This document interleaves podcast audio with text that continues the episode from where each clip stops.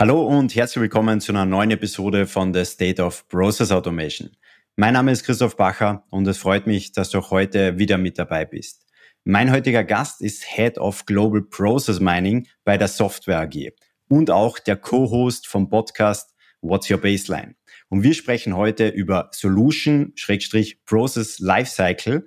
Hallo und herzlich willkommen, Roland Volt. Hallo, schön, dass ich da sein darf. Roland, es freut mich auf jeden Fall, dass du dir ein paar Minuten Zeit genommen hast. Ich habe jetzt dich ganz, ganz kurz vorgestellt. Deswegen überlasse ich das gerne nochmal dir. Stelle ich gerne nochmal ganz kurz vor. Head of Global Process Mining. Was steckt da konkret dahinter? Und wie bist du generell zu diesem ganzen Thema gekommen? Ja, also es ist das, das Global Process Mining COE, das wir hier bei der Software AG aufgestellt haben. Also es ist nicht das Produkt, wenn du so willst. Ne? Da haben wir natürlich unser Produktmanagement und Produktmarketing und, und die ganzen Leute mit dabei. Aber der Fokus, den wir hier in der Firma haben, ist zu sagen, Process Mining ist einer der Schwerpunkttechnologien, die wir haben, die wir im Markt sehen. Und jetzt fokussieren wir eine Gruppe um den Roland rum zum Thema Process Mining. Zu meinem Hintergrund. Ich bin in meinem zweiten Stint bei der Software AG, jetzt seit ungefähr anderthalb Jahren, war davor knapp sieben Jahre bei der KPMG hier in Amerika, habe da deren Enterprise Architecture Offering geleitet und Gruppe aufgebaut und all das ganze Zeugs, was man halt da entsprechend tut. Und war davor bei der Software AG beziehungsweise deren Vorgängerorganisation, die IDS Share, seit 2003 beschäftigt. Projektleiter dort. Der, der letzte Job, den ich hatte, war der Leiter von einer von vier Beratungsbereichen, die wir hier in Global Consulting Services haben, auch Architektur zu machen. Davor war ich sechseinhalb Jahre bei Accenture und davor war ich elf Jahre bei der Bundeswehr, bin mit Panzern rumgefahren, habe nichts mit Computer zu tun gehabt und bin halt jetzt hier. Ich lebe in Virginia, verheiratet, zwei erwachsene Söhne und ja, alles gut. Perfekt. Und heute sprechen wir über deine ganze Erfahrung oder besser gesagt, du teilst einiges an deiner Erfahrung mit uns. Und wir steigen gleich mal, weil es jetzt gerade thematisch gut dazu passt. Du bist Head of Process Mining. Ich weiß, mittlerweile viele wissen schon, was Process Mining mhm. ist. Mhm. Viele können schon einordnen. Ein paar wenige haben es vielleicht schon auf der Agenda. Speziell jetzt hier im deutschsprachigen Raum, in, im amerikanischen Raum sieht es nur ein bisschen anderes aus. Aber hol uns da gerne nochmal ab was ist überhaupt konkret Process Mining? Ja, also Process Mining generell. Ich denke, das ist, wenn man sich zum Beispiel die Gartner Hype Cycles anguckt, ne, ist jetzt noch auf diesem aufsteigenden Ast. Das ist jetzt das neue Ding, genauso wie es RPA vor acht Jahren war und Firmen gucken da jetzt noch nach. In der ganzen Realität, ich habe vor ein paar Monaten auf der OPEX-Conference in Miami gesprochen und habe meinen Vortrag einfach mal mit einem kleinen Show of Hands angefangen. Wer von euch hier in dem Raum, da waren so 40, 50 Leute drin. Wer von euch hier im Raum macht denn schon Process Mining? Und keine Hand ging hoch. Oh, wie viele Leute denken denn, das zu tun? Und ungefähr ein Viertel der Hände ging hoch. Ne? Also von daher, Process Mining ist noch das große unbekannte Wesen. Man hat gehört, dass es irgendwie das, das super tolle neue Ding ist, aber wissen tun die Leute noch relativ wenig darüber.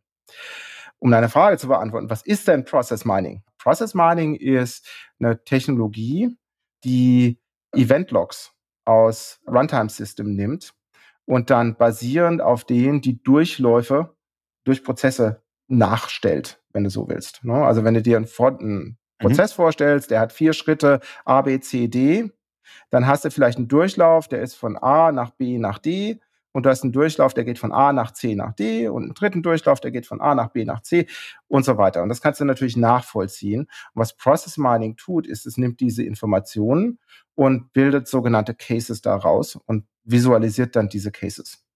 Und das kann man dann noch entsprechend verfeinern mit entsprechenden Analysen obendrauf, wo du also nicht nur die Visualisierung des Prozesses siehst, was ja an für sich schon ganz gut ist, was bei vielen Datensätzen natürlich zu so einem Spaghetti-Diagramm irgendwann führt, wo du gar nichts mehr siehst, ne, wo du dann filtern musst und so weiter.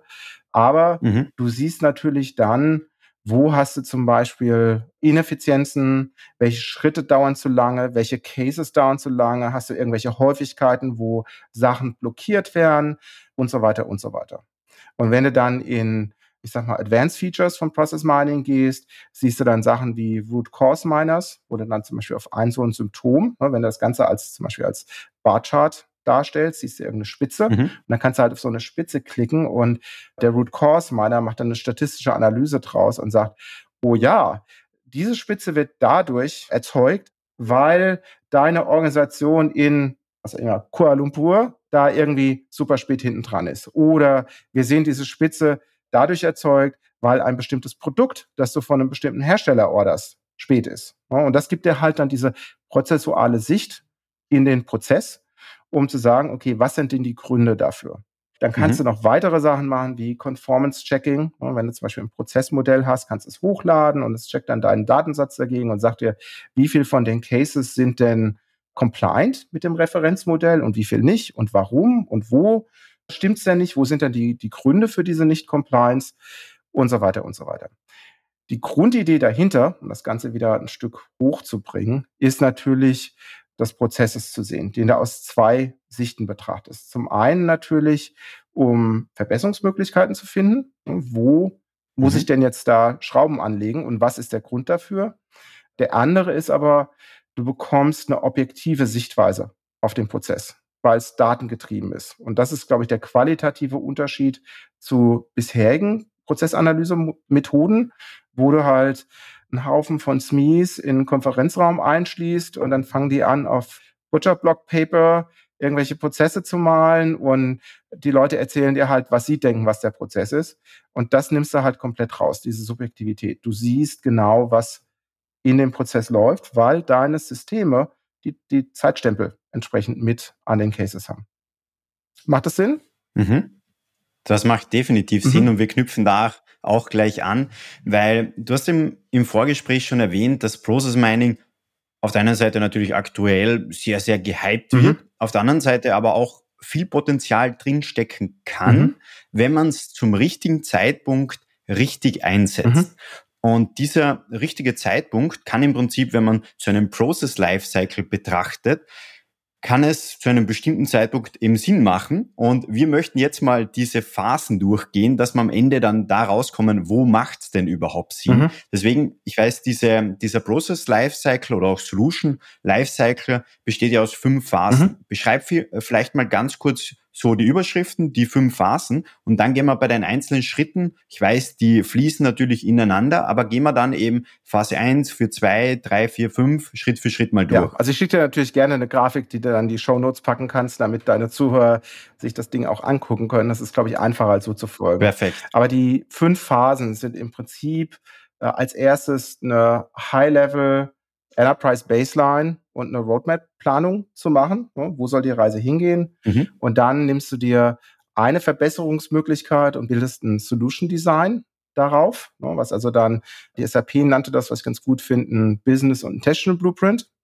Und dann gehst du aus mhm. deiner Design-Phase, wenn das ganze Ding horizontal geteilt wird, in so eine Execution-Phase, wo du dann halt die Implementierung deiner Änderungen hast. Das kann eine Systemänderung sein, das kann eine Umorganisation sein, das kann eine Prozessänderung sein, was auch immer.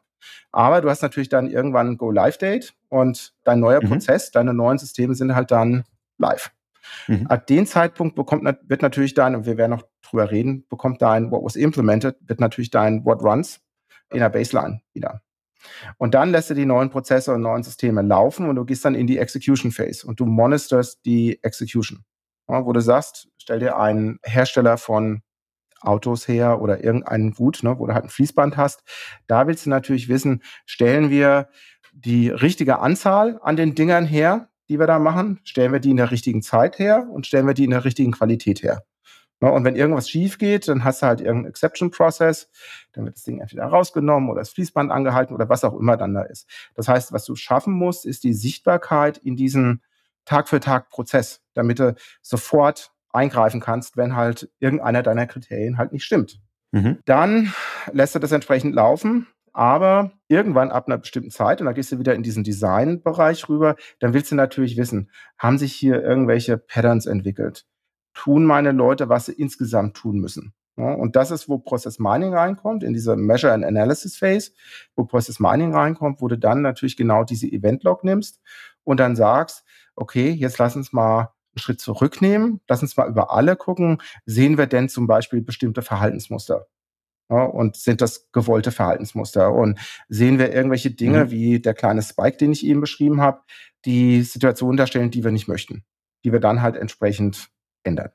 Und die Idee dahinter mhm. ist zum einen, wie ich vorhin schon sagte, neue Impulse geben für den nächsten Durchlauf von diesem Cycle und zum anderen die moderneren Process Mining Tools wie unser eines erlaubt dir dann auch zum Beispiel Thresholds zu definieren. Also wenn ein Prozessschritt zu lange über dieses Maß hinausgeht oder wenn eine bestimmte Häufigkeit an Dingen passiert, trigger eine Action. Und die Action kann dann sein, dass du eine Notification schickst oder dass du eine Transaktion aufrufst oder dass du irgendwas eskalierst oder was auch immer du dann als für angemessen definierst. Das heißt, du hast im Prinzip wieder die Rückschleife in deine Execution rein, wo du dann sagst, oh ja, ne, es ist nicht nur ein kleines Beispiel mit den Autos, die da halt nicht stimmen. Oh nee, du hast da aber auch zum Beispiel irgendwelche Rechnungen, die dann zu lange sind oder es dauert zu lange und jetzt muss dann halt noch einer damit helfen oder es muss eskaliert werden.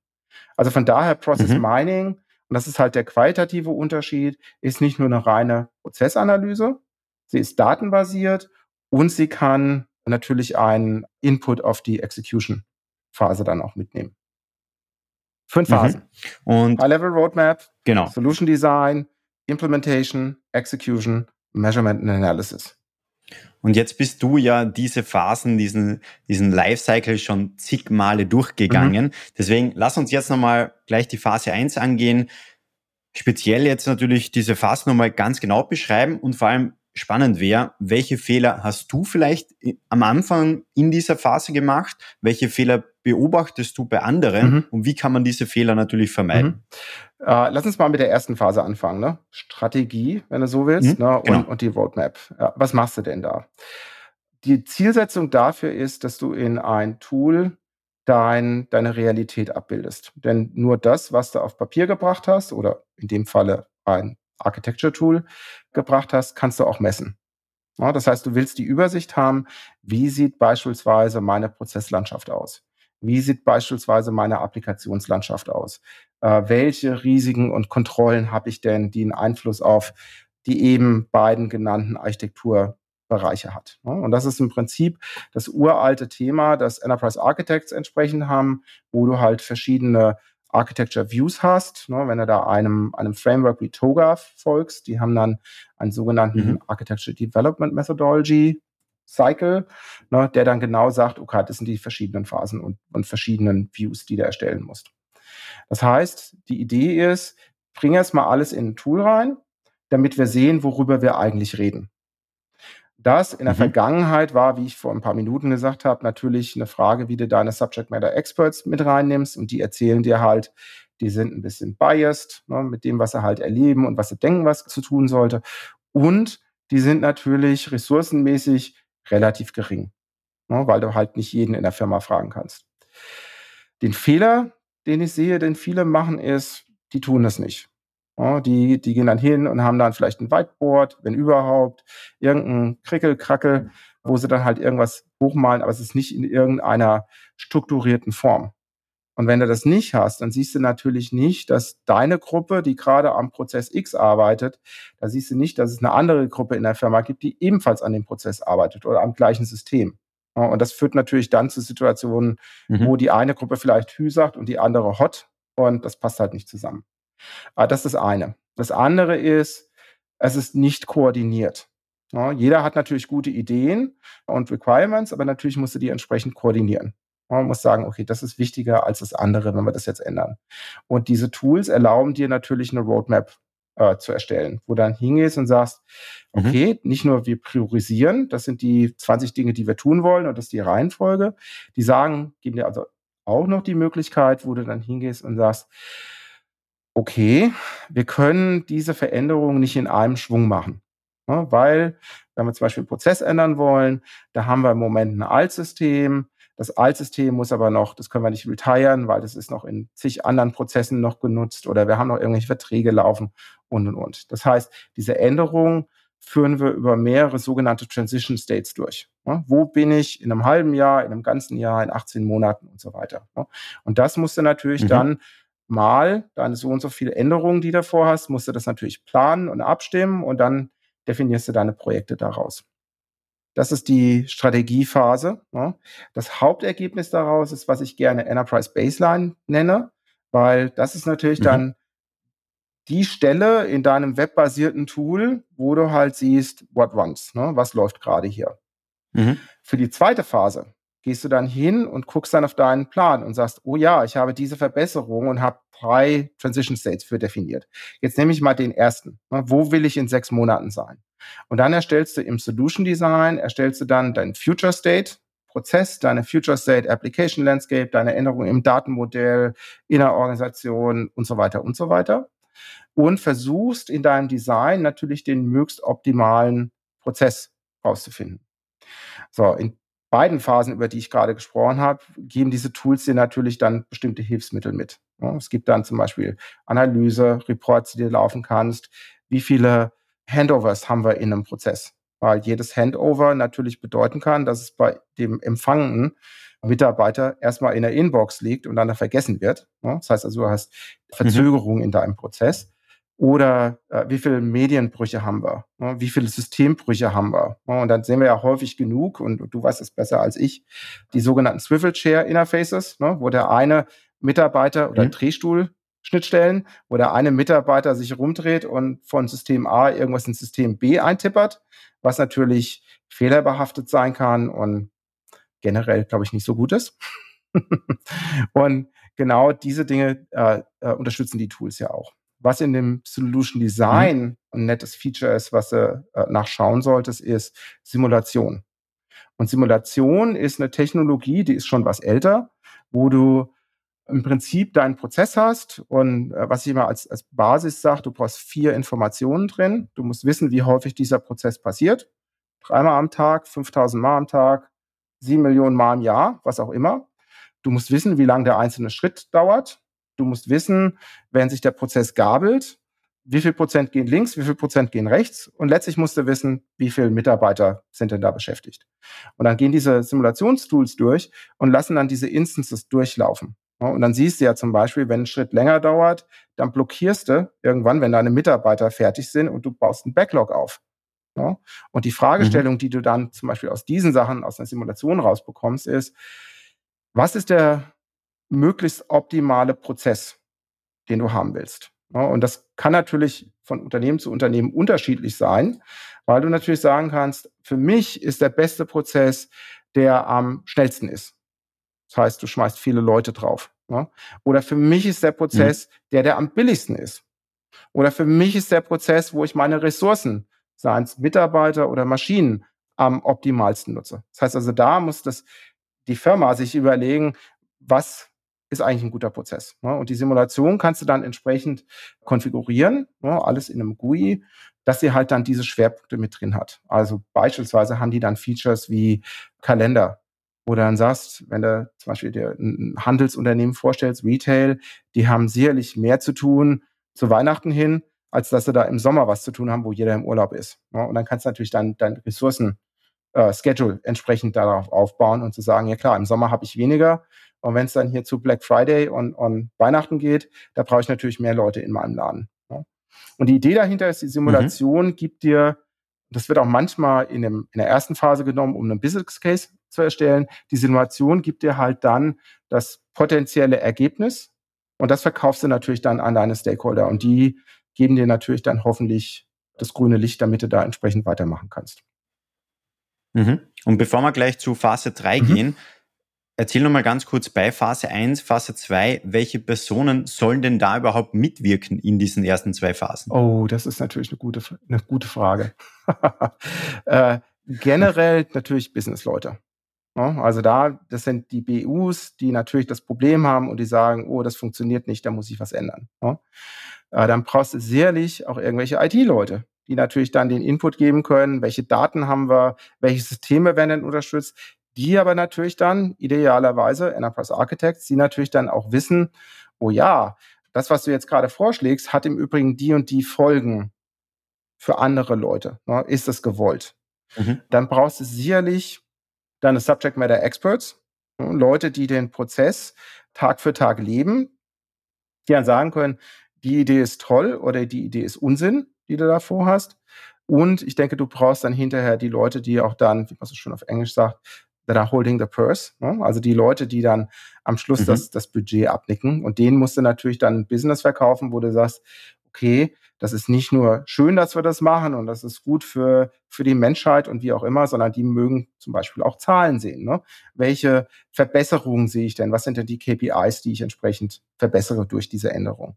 Und da kann dir natürlich diese Analyseskripte, die ich nannte, da kann dir natürlich Simulation äh, das entsprechende Futter geben, um diesen Case zu machen. Mhm. Und gehen wir jetzt gleich Phase 3 über, Implementation. Mhm. Wie sieht das eben aus? Wie gehst du da generell vor? Auch wieder, welche Fehler hast du vielleicht schon in der Vergangenheit gemacht? Oder eben andere Seite, welche Fehler beobachtest also, du? Also, wo du, wo du drauf achten musst, ist, dass das Solution Design nicht unbedingt nur ein Whiteboard ist oder eine Serviette, mhm. ja, sondern du möchtest es natürlich auch an einer Stelle tun, wo viele Leute drauf gucken können, ihren Senf dazugeben, im positiven Sinne, ne? und dass du dann dort deine, deine Architekturzeichnung machst, also den Blueprint. Und in der Regel siehst du eher einen Business Blueprint, ne? wie soll der zukünftige Prozess ausschauen, welche Organisationsveränderungen werden wir haben, was bedeutet das aus Risiko- und Kontrollsicht und du hast einen technischen Blueprint. Ne? Was bedeutet das denn jetzt für, keine Ahnung, Boxes and Cables. Ne? Also was müssen wir da machen und welchen, mhm. äh, welchen Einfluss hat das auf die gesamttechnische äh, Architektur, die wir haben. Die Solution Design Phase endet normalerweise mit einem mit einem Abnicken dieser beiden Pläne. Ne? Und äh, da meine ich jetzt nicht nur, dass du hinterher ein Dokument ausdruckst, das eh keiner liest, sondern ich meine, in deinem Architekturtool ist es dann eine Handvoll Zeichnungen, ja, genauso wie du einen richtigen Architekt hast, der kommt natürlich mit einer dicken Rolle Papier an und zeigt dir dann, oh ja, das sind jetzt die verschiedenen Views von dem Hotel, das wir bauen wollen. Ja. Und genauso ist es dann natürlich für den Enterprise-Architekten oder den Business-Architekten, die erstellen natürlich dann solche Pläne und das sind in der Regel Zeichnungen. Mhm. Die werden dann abgenickt. Das heißt, du hast einen Status, der dann heißt, as designed. Ja, und dann kannst du natürlich vergleichen, what runs, what was designed, ne, wo ist der Unterschied was dein, dein Business Case natürlich bestätigen sollte. Wenn es dann zur Implementierung geht, da kannst du natürlich verschiedene Dinge haben. Implementierung kann, kann viele Dinge sein. In der Regel sind es Systemänderungen, die du machst, ne? weil heutzutage ja alles über, über computerbasierte Sachen läuft und Prozesse unterstützt werden. Es könnte aber auch sein, dass du nur einen Prozess änderst, ne? der keine Systemänderung nachhat oder du machst, wie ich es vorhin sagte, eine Org-Änderung. Ne? Du schiebst fünf Leute in die Abteilung und nimmst zehn Leute aus der anderen weg. Und das hat natürlich einen Einfluss darauf. Lass uns mal über Systemimplementierung reden, weil das wohl der, der häufigste Fall mhm. ist. Und da sehe ich den Hauptnachteil, dass die per Definition ein Problem haben. Die haben nämlich ein, ein Lieferdatum, also dein Go-Live-Date und das ist in der Regel fix. Und was du natürlich siehst, ist, wenn du natürlich dann anfängst zu implementieren, dass dann Fragen aufkommen, die vielleicht im Blueprint nicht abgedeckt waren. So, und dann hast du da deinen Entwickler oder deinen Projektleiter, die rennen dann eine Entscheidung hinterher und finden den Entscheidungsträger nicht. Und was machen sie? Weil sie ihr Deadline haben, die machen eine dicke Annahme. Ja, das heißt, du kannst also einen Unterschied haben zwischen what was designed and what was implemented. Das heißt, da würde ich gucken, mhm. wenn du ein Tool hast, dass dann im Prinzip auch die Implementierer im gleichen Tool arbeiten und natürlich dann Änderungen zu deinem abgenickten Design machen in deinem Blueprint und dass du natürlich mit den Stakeholders dann entsprechend reden kannst, die dann sagen, oh ja, die Änderung ist gut, die, die nicke ich ab. Oder die Änderung ist überhaupt nicht, was ich will, mach was Neues. Ja. Aber die, das Hauptproblem in der Implementierung ist, dass du halt diese, diesen Zeitdruck hast, dass das Projekt natürlich was liefern muss. Und da, mhm. vorteilhafterweise, siehst du natürlich dann, dass dann das What Designed manchmal überhaupt nicht mehr so, äh, das What was implemented überhaupt nicht mehr so wie das What was designed ausschaut und natürlich dann die ganzen Dinge, die du in deinem Business Case schön angepriesen hast, überhaupt nicht mehr eintreten. Ja? Was dann im Endeffekt meint, Geld aus dem Fenster geworfen oder was auch immer dann die, die Folgen davon sein werden. Aber es hat auch was Positives die Deadline, ne? weil wenn du was äh, ausgeliefert hast, dann hast du natürlich erstmal ein Update für deine Enterprise Baseline, aber du hast natürlich auch was geschafft und natürlich sollte jedes Projekt eine große Feier zum Go Live haben, weil wir haben es natürlich mit Menschen hier zu tun. Wenn du dann die nächste Phase gehst, in die Execution, das ist dann sicherlich sehr abhängig davon, was du implementiert hast. Ne? Also System, Org-Änderungen, Prozessänderungen und so weiter. Ne? Aber was du hier machen willst, ist, du musst natürlich dann, wenn du deinen Business Case anguckst und du sagst, das sind die KPIs, ne, die ich verbessern will und das ist der Weg, wie ich es wie es messe, Da musst du das natürlich runterbrechen und sagen, was hat das denn jetzt zu tun mit dem Day-to-Day, -Day, was die Leute halt am Fließband oder was auch immer im Prozess entsprechend tun. Das heißt, es ist eigentlich mhm. nur eine Teilmenge von deinen Gesamt-KPIs. Und ich denke, das ist auch ein großer Unterschied, warum du dann zu einem späteren Zeitpunkt diese Measure and Analysis Phase hast, weil die sollten natürlich dann alle KPIs, KPIs angucken. Dort sehe ich häufiger, dass äh, Unternehmen Dashboards entsprechend dafür bauen. Die sollten meines Erachtens nach, und das habe ich dann leider nicht so häufig gesehen, die sollten meines Erachtens nach natürlich Teil des Implementierungsprojekts sein. Damit natürlich mhm. alles aus einer Hand kommt. Ne? Damit du nicht sagst, oh ja, ich implementiere das jetzt und der andere, der das Dashboard baut, hat es nicht verstanden und weiß gar nicht, wo geht es rum und baut dann irgendwas, was dann halt nicht zeigt, was eigentlich die Absicht dahinter gewesen ist. Und dann die letzte Phase ist natürlich dann die Measure and Analysis. Dort siehst du natürlich dann, was ich vorhin schon sagte, siehst du irgendwelche Muster, die hochkommen, Verhaltensweisen. Dort hast du den großen Blick auf die KPIs, ne, die in deiner Designphase vielleicht entwickelt wurden oder in deiner Strategiephase entwickelt wurden. Und dort hast du dann jetzt mit Process und Task Mining hast du natürlich die Hilfsmittel neu an der Hand, wo du dann wirklich siehst, was, was im System passiert, was die Mitarbeiter wirklich tun. Ja, und dann, wie gesagt, mhm. machst eine Analyse und das gibt dann halt den nächsten Kreislauf in dem, in dem Solution Lifecycle. Mhm. Und gehen wir vielleicht nochmal auf diesen Punkt eben ein. Wir sind jetzt diese fünf Phasen durchlaufen. Mhm. Und wie gehst du dann danach konkret vor? Welche Zeitspanne ist da auch vielleicht dazwischen, wenn diese fünf Phasen durchlaufen sind, wann man dann wieder mal die ganze Sache betrachten, messen sollte, analysieren sollte? Mhm. Wie gehst du da eben genau danach vor? Also generell solltest du deine KPIs äh, anfangen zu messen mit dem Go-Live-Date. Ne, damit du halt eine genügend große Datensicht hast, wenn du dann zu einem späteren Zeitpunkt diesen Vergleich machen willst. Sind wir besser geworden? Ne, mhm. Weil das ist ja der Hauptzweck von der ganzen Veranstaltung. Das heißt, das würde ich sofort machen. Ich würde Dinge wie Process und Task Mining ein paar Wochen laufen lassen, bevor man da hingeht, damit du eine genügend große Stichprobe hast ähm, an, deinen, an deinen Cases in deinem Prozess. Ja, da hilft es ja nichts, wenn du, was ich, 100 Durchläufer hast, sondern da willst du natürlich eine genügend große Stichprobe von vielleicht 100.000 Durchläufen haben. Und das sind jetzt Fantasiezahlen. Das mag natürlich unterschiedlich sein, je nachdem, was du mhm. hast. Die andere Frage ist, wann guckst du nochmal drauf, um deine Roadmap anzupassen? Das ist eher davon abhängig, wie deine Roadmap ausschaut, aus der Strategiephase, aus der ersten Phase raus. Ne? Weil dann musst du natürlich, wenn du diese Transition States machst, da haben wir jetzt den, wo sind wir in sechs Monaten implementiert, dann musst du natürlich nach der Implementierung gucken, macht das denn Sinn, jetzt die nächste, den nächsten Transition Stage anzugucken? Ist es wirklich nach zwölf Monaten oder müssen wir das weiter rausziehen? Oder kamen irgendwelche Sachen drauf, an die wir nicht gedacht haben bei Design? Und dementsprechend müssen wir noch ein Zwischenprojekt reinschieben, das jetzt genau dieses Ding fixt. Also von daher, das ist eher mehr so eine rollierende Planung, die du hast. Das ist aber auch eine andere Gruppe in der Regel, ne, die dann die Process Mining Ergebnisse mhm. nimmt aber dann sagt, okay, wie sieht das, das, das Bigger Picture aus und wie ändern wir jetzt die Gesamtarchitektur, damit wir unsere Ziele erreichen. Also zwei Dinge. Das eine mhm. ist, lass die Prozesse erstmal ein bisschen laufen, damit du genügend Daten hast, damit die Stichprobe groß genug ist. Und unabhängig davon, hab einen Blick auf deinen Gesamtplan in deiner Strategiephase und sag, stimmt das noch? Müssen wir irgendwelche Projekte reinschieben? Müssen wir Projekte verzögern? Müssen wir neue Sachen uns einfallen lassen? Und so weiter und so weiter. Und das siehst du in der Regel, ich sag mal, vierteljährlich, ne? irgendwie sowas in dem Zeitraum. Also nicht tagtäglich, mhm. sondern was ich alle paar Monate, wo dann einer mal drüber guckt. Mhm. Und du hast es schon zwischendrin immer ein bisschen oberflächlich, sage ich mal ganz frech, beschrieben, wann Process Mining Sinn macht, wann auch mhm. vielleicht Task Mining Sinn macht. Mhm. Wir haben es am Anfang angekündigt, dass wir eben heute darauf eingehen, wann es Sinn macht, wie es Sinn macht und wie man das größte Potenzial aus dieser ganzen Technologie herausholen kann. Deswegen gehen wir da gerne nochmal in die Tiefe, mhm. dass wir das zusammenfassen. Wann würdest du es einsetzen? Wie würdest du es einsetzen? Und wie kann man auch Hürden wie zum Beispiel Informationsdichte und ähnliches umgehen? Oder wie würdest du eben da vorgehen, wenn nicht genügend Informationsdichte ja. zum Beispiel vorhanden ist? Also, also erstmal, ich bin natürlich betroffen in meiner derzeitigen Rolle. Natürlich bin ich der Meinung, Process Mining sollte für alles genommen werden, jederzeit. äh, aber jetzt mal Spaß beiseite. Wir hatten bei uns im Podcast, hatten wir den, den äh, Chef von Minet im Gespräch, James Denning. Ne, die sind ja jetzt von Microsoft gekauft mhm. worden.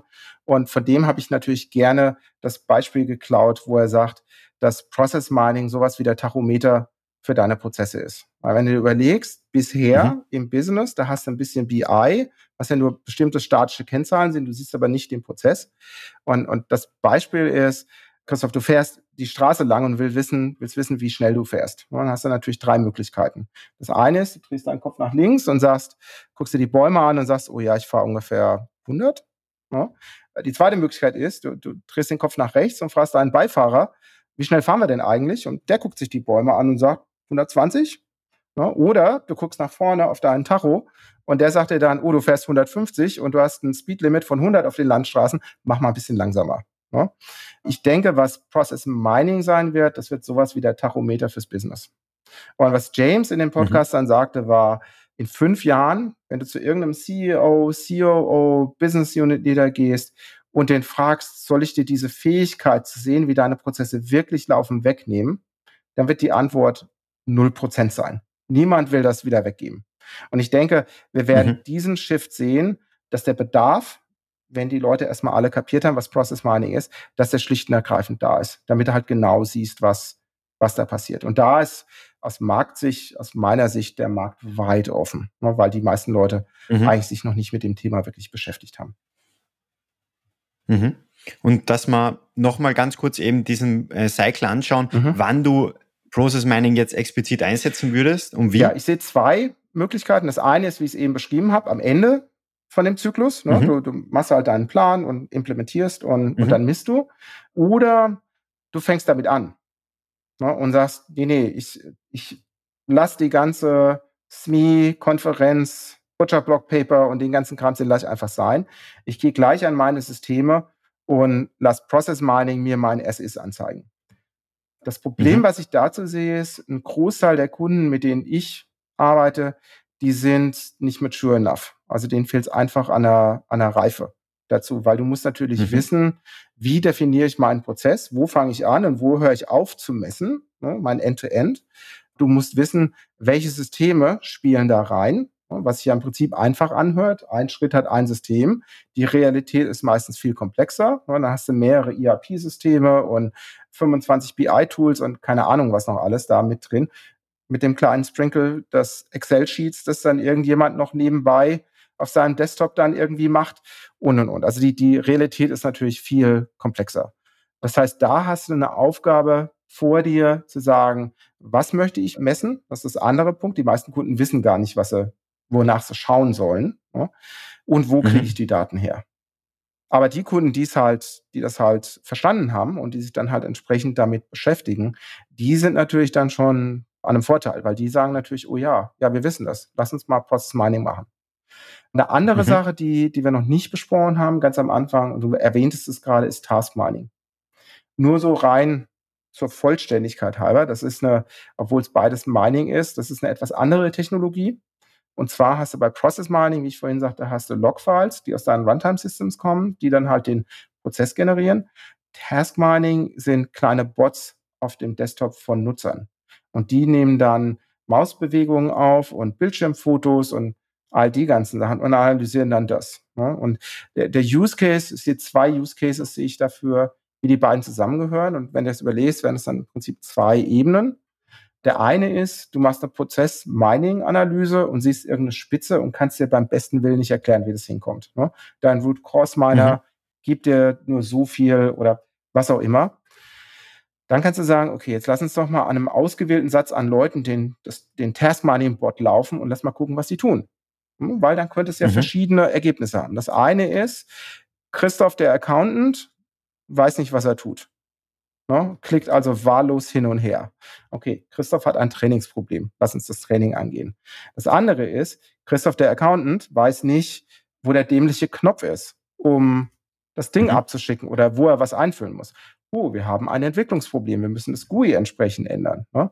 Oder Christoph, der Accountant, kriegt irgendwelche halbfertigen Informationen, muss dem Hersteller XY jedes Mal hinterher telefonieren, um die Bestellnummer zu erfahren. Ne? Oh, wir haben ein Prozessproblem. Also Task Mining gibt dir solche Insights, ne? um entsprechend dann halt zu sehen, okay, haben wir jetzt ein Trainingsproblem, ein Entwicklungsproblem oder ein Prozessproblem. Das andere ist, du kannst Task Mining dafür einsetzen, wenn du einen Prozess hast, der manuelle Schritte hat, wo also Dinge kein Logfile erzeugen. Also beispielsweise hatte ich es in einem Proof of Concept mit einem großen Internetfirma hier, äh, die haben ihr, ihr General Ledger, also ihr Finanzbücher, die werden von mhm. Excel-Daten gespeist. Und die wollten natürlich wissen, wie läuft das? Und, und da Excel ja keine Logdaten macht, haben wir halt Taskmining drauf angesetzt und haben halt rausgefunden, okay, die haben drei Arten, wie sie das machen. War jetzt nicht sonderlich sexy, mhm. aber zumindest hatten wir Daten, um zu sagen, okay, das dauert im Schnitt, was ich, zehn Sekunden, dieses Hochladen, aber warten tust du sieben Tage dafür. Ja, was ja dann auch wieder eine Prozessinformation ist, die dann auf den Gesamtprozess natürlich einen, einen Input hat. Mhm. Und Roland, wir kommen jetzt auch schon zum Schluss, deswegen wäre noch mal spannend. Möchtest du irgendetwas loswerden, was vielleicht in den letzten paar Minuten noch nicht an das Tageslicht gekommen Ach, ist? Jetzt, jetzt erwischst du mich natürlich an einer, an einer schwachen Stelle. Also das eine ist natürlich für deine Zuhörer, wenn die sich interessieren für Process Mining? Ich bin mir ziemlich sicher, du wirst meine LinkedIn-Informationen und alles Mögliche in die Show Notes packen. Meldet euch natürlich. einfach. Ne? Jederzeit mache ich natürlich gerne ein, ein Gespräch und, und erklärt Dinge, wenn das da ist. Das ist so meine kleine Mission. Ne?